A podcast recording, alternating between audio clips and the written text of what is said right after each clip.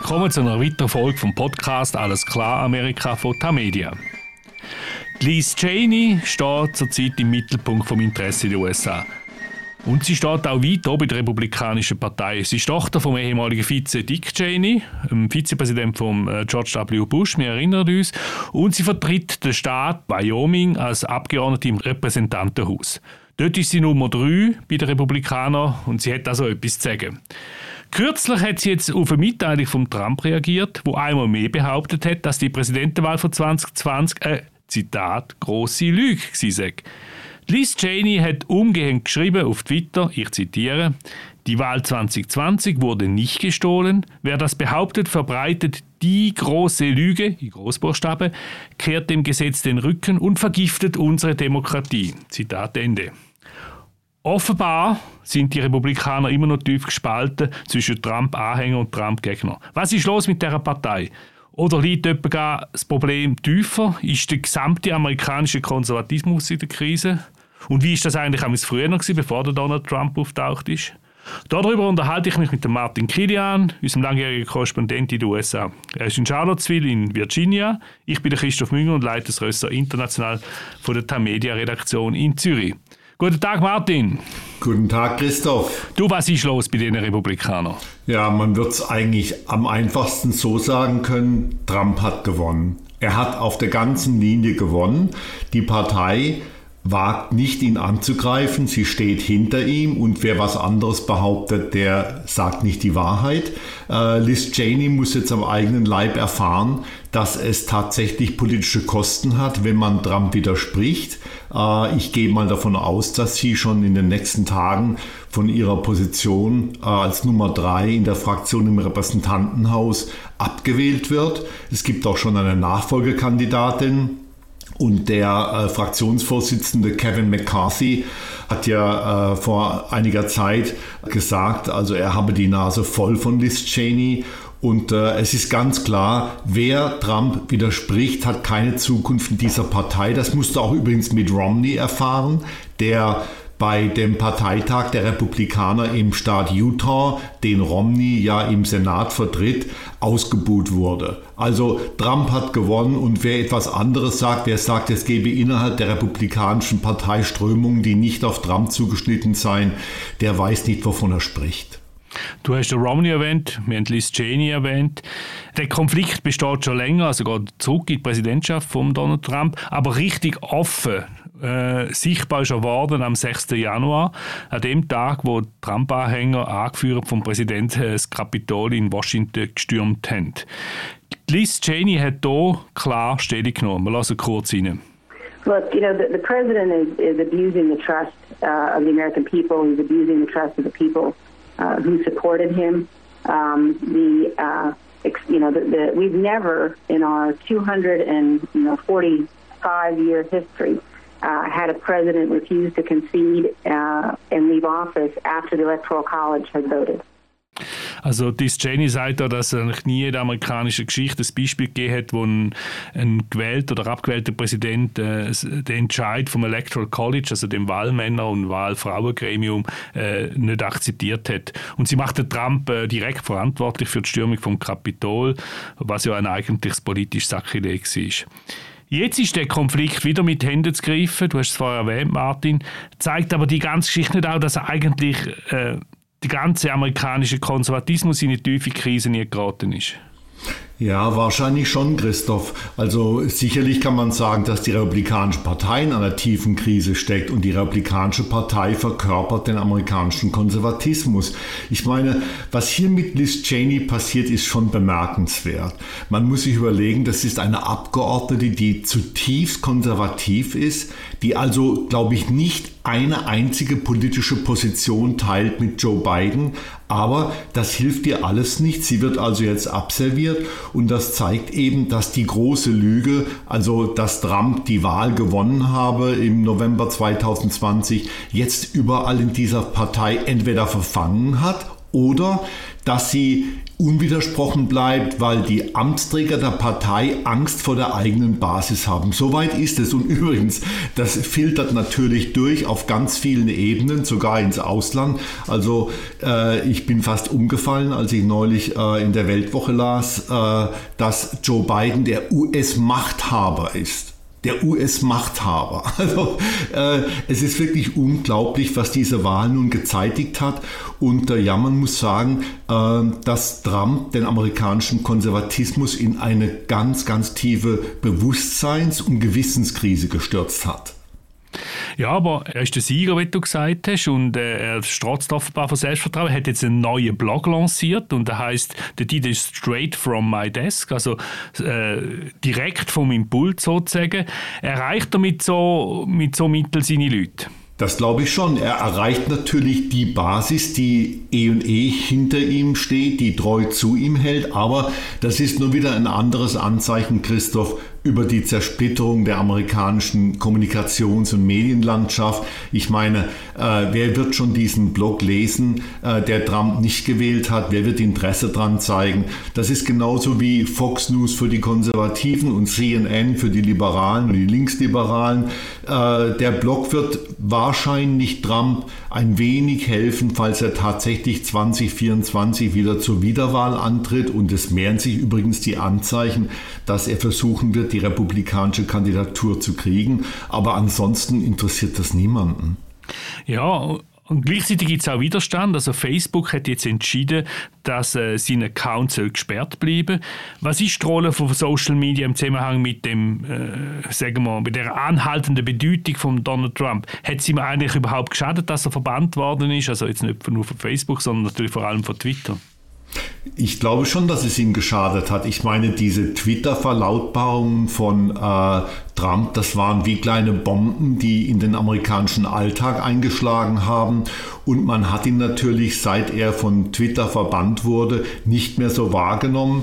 Der Entscheidung von Facebook, dass man sein Konto weiterhin sperren wird, dass also Trump nicht auf Facebook erscheinen wird, halte ich für sehr bedenklich aber auch verständlich, wenn man sich überlegt, welche Sachen Trump auf Facebook produziert hat. Trotzdem, darüber wird es natürlich nun lange Diskussionen geben und äh, wie gesagt, ich halte die Entscheidung für sehr bedenklich, was die Rede- und Meinungsfreiheit angeht. Also bist du der Meinung, hätte ihm das wieder sollen gehen, das einfach aus, aus verfassungsrechtlichen Gründen? Ja, auf jeden Fall, ja. Mhm. Also die Konservativen sind in einer Krise oder GOP, also die Grand Old Party, das ist aber nicht das erste Mal. Also sie sind auch nach der langen Regierungszeit äh, von Franklin Delano Roosevelt und seinem New Deal äh, in einer Krise gewesen, also sprich nach dem Zweiten Weltkrieg. Nachher ist dann der Präsident Eisenhower an die Macht gekommen, der ehemalige General 1952 und der hat dann äh, seinen Frieden gemacht mit dem New Deal vom, vom FDR, von Franklin Roosevelt. Ist das eine Möglichkeit, um aus dieser Krise vielleicht rauszukommen? Ja, es könnte zumindest ein Vorbild sein. Ich meine, das war schon bemerkenswert. 20 Jahre lang oder fast 20 Jahre lang hat sich die Republikanische Partei gegen den New Deal gestemmt, also zum Beispiel die Einführung einer staatlichen Rente bekämpft und so weiter und so fort. Und Eisenhower hat dann schließlich gesagt, nein Leute, so geht's nicht. Wir können so nicht weitermachen. Wir müssen unseren Frieden machen damit. Und er hat die Partei in eine neue Richtung gebracht. Und natürlich hat sich die Partei dann auch ein wenig neu erfunden, nachdem sie den Kommunistenjäger Joe McCarthy absolviert hat, äh, der für so viel Unruhe gesorgt hat, Mitte der 50er Jahre. Also jede Partei in diesem Land hat das Potenzial, sich neu zu erfinden. Und manchmal muss sie sich auch neu erfinden, wenn sie nicht untergehen will. Es gibt Parteien in der amerikanischen Geschichte, die untergegangen sind. Die Republikaner müssen sich nach Trump neu erfinden. Ob sie das können, äh, das ist eine ganz andere Frage. Also eben, der Eisenhower war ein Mann vom Ausgleich. Gewesen. Ganz anders ist es in den 60er Jahren. Gewesen. Der Barry Goldwater, äh, ein sehr konservativer vom, vom rechten Flügel von der Partei, ist angetreten gegen den, äh, Lyndon Johnson 1964. Und das ist 60er Jahre das, äh, das Jahrzehnt von den Demokraten, Kennedy Johnson. Und äh, der Goldwater ist aber grandios gescheitert. Ja, das kann man sagen. Die Wahl 1964 war eine politische Katastrophe für die Republikaner. Aber auch dann kam eben Richard Nixon und es hat die Republikanische Partei Sie hat immer im Auge behalten, dass eigentlich die USA traditionell ein Mitte-Rechts-Land waren. Die Mehrheit war etwas rechts der Mitte angesiedelt. Richard Nixon hat das sehr klug erkannt natürlich. Äh, und äh, mit Nixon hat die Partei dann äh, wieder Fuß gefunden nach dem Debakel der Goldwater war 1964. Aber leider wissen wir natürlich, wie die Nixon-Ära ausgegangen ist. Und dann hat die Partei sich wieder neu erfunden mit Ronald Reagan. Und was ich an Reagan, man kann über Reagan zweierlei Meinung sein, wie über jeden Politiker. Aber was ich an ihm schon irre fand, war sein Optimismus. Der Mann hat einen ungeheuren Optimismus verbreitet. Und Christoph vergleicht das mal nun mit dem Pessimismus, dem Kulturpessimismus auch von Donald Trump. Das ist meines Erachtens wirklich die Achillesferse der modernen Republikanischen Partei. Ja, und es ist gut, dass du Reagan erwähnst und seinen Optimismus. Das bringt mich zum Joe Biden. Also der hat ja auch, strahlt auch einen Optimismus aus, bei aller Empathie für alle Opfer von der, von der Pandemie, aber er hat extrem angepackt in seinen gut 100 Tagen, wo er jetzt an der Macht ist. Äh, drei Hilfspakete äh, auf der Weg geschickt, eins bereits durchgebracht. Wie können da die Republikaner reagieren? Haben sie überhaupt etwas anderes zu bieten als die Trump-Rallies, wo es im Prinzip immer nur darum geht, über den politischen Gegner herzuziehen? Ja, das wird natürlich auch davon abhängen, ob diese ganzen Hilfspakete tatsächlich zu einem äh, langfristigen oder zumindest mittelfristigen wirtschaftlichen Aufschwung führen und ob eben die Wähler, die 2016 Trump gewählt haben und 2020 auch Trump gewählt haben, äh, zurückfinden in die Demokratische Partei, weil es ihnen im Alltag besser geht, weil es besser bezahlte Arbeitsplätze im Rossgürtel der USA zum Beispiel gibt. Äh, das Urteil steht noch aus. Die andere Frage ist eben, ob der linke Flügel von Bidens eigener Partei also die Progressive innerhalb der Demokratischen Partei, denn äh, das Ganze nicht überziehen, ob das Ganze nicht dann irgendwo zu sehr Cancel Culture, zu sehr Vogue Culture, zu sehr äh, eine Belastung für Biden ist der oder wird, der ja ein Mann der Mitte und Mann des Ausgleichs ist. Ich denke, dass äh, die nächsten sechs bis acht Monate zeigen werden, ob die Demokratische Partei tatsächlich langfristig von diesen ganzen Geldgeschenken des Staats, also von Joe Bidens Programm, profitieren wird. Ja, aber jetzt nochmal zurück zu den Republikanern, wenn wir doch ein bisschen tiefer bohren. Wo liegt denn da eigentlich das Problem? Es kann doch nicht nur der Donald Trump sein. Nein, es ist nicht nur Donald Trump. Ich denke, dass die Partei sich immer mehr hat treiben lassen von einer immer radikalisierteren Basis. Es gab die Tea Party, die 2010 mobil gemacht hat. Es gab dann die Verschwörungstheorien, die aus der Tea Party herauskamen, die natürlich Trump ergriffen hat. Äh, man denke nur an seinen Vorwurf, dass äh, äh, Barack Obama nicht in den USA geboren sei, deshalb kein richtiger Präsident sei. Ähm, es gibt die Wissenschaftsfeindlichkeit, die auch in dieser Basis einen Rückhalt hat. Und das sind Probleme, die natürlich nicht nur mit Donald Trump zu tun haben. Ich denke, dass ähm, es irgendwie so hinkommen müsste, dass es innerhalb der Basis der Republikanischen Partei eine Diskussion geben müsste, wo man eigentlich hin möchte in einer Gesellschaft, die sich doch demografisch sehr stark wandelt. Bisher hat sich ja GOP, also die Grand Old Party, wie man der Republikaner auch sagt, als die Partei positioniert, wo der Staat will zurückdrängen, wenn nicht sogar abschaffen, oder? Wir erinnern uns da insbesondere an Ronald Reagan seine berühmtesten Worte, wenn wir schnell die hören. Nine most terrifying words in the English language are I'm from the government and I'm here to help. Also er sagt, die neun schlimmsten Wörter in der englischen Sprache sagen, äh, ich bin von der Regierung und ich bin da, um zu helfen. Das ist 1986 äh, gewesen, er ist mit dem in Geschichte eingegangen. Äh, wie reagieren jetzt heute die Konservativen auf das Comeback vom stärkeren Staat, wo Joe Biden mit solcher Vehemenz vorantreibt? Ja, natürlich bejammern sie das. Äh, auf der anderen Seite aber ist es auch so, dass die Republikanische Partei durchaus unter Trump Anstrengungen gemacht hat, die Rolle des Staats zu verstärken. Ähm, und man darf natürlich nicht vergessen, wenn die Republikaner jetzt über die sich anhäufenden Staatsschulden klagen, die Biden macht, dann äh, muss man eben auch daran erinnern, dass Donald Trump mit seinen Steuererleichterungen die Budgets also auch tief in die roten Zahlen getrieben hat. Aber generell die, die Basislinie der Partei ist immer noch, dass man den kleineren Staat will, dass man also diese Ausweitung auch der Sozialprogramme, die nun unter beiden stattfinden, äh, nicht akzeptieren möchte. Das wäre etwas, wo sich der amerikanische Konservatismus darauf besinnen könnte. Aber auch da gibt es natürlich äh, den Hemmschuh Trump. Ich meine, es war Donald Trump, der darauf gedrängt hat, dass jeder von uns, also jeder Amerikaner, wirklich einen großen Scheck von der Regierung kriegt. Äh, und äh, dieser Scheck war also unter, wäre unter Trump nicht kleiner gewesen, als er jetzt bei Biden war. Also da sind auf jeden Fall interne Probleme da, die erstmal zu lösen sind, bevor man tatsächlich wieder daran denken kann, äh, zu einer kohärenten Linie zurückzufinden.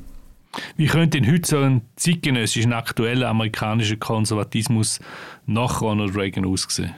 Ja, er müsste sicherlich wertkonservativ sein, er müsste fiskalisch verantwortlich sein, also äh, tatsächlich einen kleineren Staat anstreben, er müsste Minderheiten ansprechen, was diese Partei im Moment nur sehr schwierig macht oder gar nicht macht. Und man müsste natürlich die Wissenschaftsfeindlichkeit und den Hang zu Verschwörungstheorien austreiben. Beides haben keinen Platz in einer modernen konservativen Partei und leider sind beide, also Verschwörungstheorien wie Wissenschaftsfeindlichkeit, mittlerweile in der Basis der Republikanischen Partei unter Trump verankert. Das ist leider so. Aber andersrum gefragt, übernimmt sich das progressive, das demokratische Amerika nicht mit dem, was sie jetzt alles anstreben? Das kann durchaus passieren, ja. Zum Beispiel diese ganze Defund Police-Bewegung. Äh, Christoph, alle großen amerikanischen Metropolen werden von Demokraten regiert. Wenn wir nun in diesen Metropolen in den nächsten Jahren einen starken Anstieg von Kriminalität bemerken, dann muss sich natürlich zum Beispiel allein in diesem Bereich der progressive Flügel der Demokratischen Partei die Frage gefallen lassen, wie das vereinbar ist mit der Forderung, der Polizei Gelder zu entziehen. Es gibt auch andere Schwachstellen und ich kann mir schon vorstellen, dass in den nächsten Jahren der progressive, das progressive Amerika immer stärker unter Druck kommt, obwohl im Moment fast alle Institutionen äh, diesem progressiven Amerika nacheifern. Ähm, man denke nur mal an die Unternehmen, in denen also die Werte des progressiven Amerika hochgehalten werden. Man denke äh, zum Beispiel auch an staatliche Institutionen. I can wax eloquent on complex legal issues in English while also belting Guayaquil de mis amores in Spanish.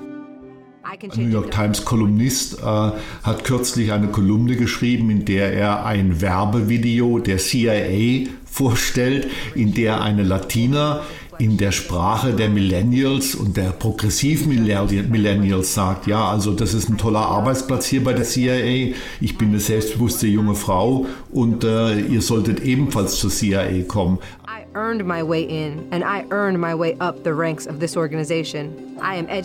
Also, dass dieses Werbevideo so gemacht wurde, spricht dafür, dass die Werte des progressiven Amerika immer weiter eingesickert sind in die Institution. Und das ist natürlich schon äh, ein Problem, dem sich die Republikaner auch stellen müssen. Ja, aber andererseits behaupte ich, dass äh, es muss nur wenige Zwischenfälle in irgendwelchen Großstädten in Amerika, wird die Geschichte der Polizei, der Forderung, dass man ihr das Geld wegnehmen bei den kommenden Zwischenwahlen ein ganz wichtiges Thema sein. Ja, das sehe ich genauso. Und das ist auch richtig, wenn, wenn es zum Beispiel, nehmen wir mal New York, wenn die Kriminalitätsrate in New York stark anzieht, ja, und die äh, Entgegnung der, der, des Bürgermeisters, des neuen Bürgermeisters und der staatlichen Stellen mies ausfällt, lahm ausfällt, wenn weiterhin äh, der Ruf laut wird, der Polizei Gelder zu entziehen, dann schafft das natürlich ein politisches Problem. Und das könnte natürlich den Republikanern Trump hin, Trump her eine äh, Öffnung geben. Es könnte ihnen Auftrieb verschaffen bei den Wahlen im nächsten Jahr. Zumal, wie du weißt, Christoph, bei diesen Zwischenwahlen die Partei, die nicht an der Macht ist, normalerweise immer Sitze hinzugewinnt und die demokratischen Mehrheiten in beiden Kammern im Kongress denkbar knapp sind. Wir werden es sehen. Martin, danke vielmals. Wir haben wieder viel besprochen, aber sind natürlich noch lange nicht fertig. Bis zum nächsten Mal. Das ist eine weitere Folge von Alles klar Amerika, dem Tamedia Podcast zu den USA. Merci vielmals für die Aufmerksamkeit. Gleichzeitig möchte ich jetzt mich an dieser Stelle nachträglich noch ganz herzlich beim Philipp Loser bedanken für seine engagierte Arbeit in dem Podcast von der ersten Stunde. Er hat ein sehr super Duo gebildet mit dem Alan Cassidy. Der Alan kommt zurück in die Schweiz. Sein Nachfolger in Washington wird der Fabian Fellmann. Er wechselt neu vom Inlandrösser zu uns ins Rösser International. Herzlich willkommen an dieser Stelle auch nochmal an Fabian. Fabian übernimmt zuerst noch da äh, in Zürich die Rolle vom Gastgeber im Podcast mit dem Alan und ab Mitte Juli tauschen dann die beiden die Rollen, wenn der Fabian in Washington angekommen ist. Den Start machen die beiden in zwei Wochen, denn ab jetzt wird der Podcast Alles klar Amerika alle zwei Wochen mit einer neuen Folge wieder auftreten. Ich danke für Ihr Interesse und es würde mich freuen, wenn Sie weiterhin dabei sind und uns treu bleiben.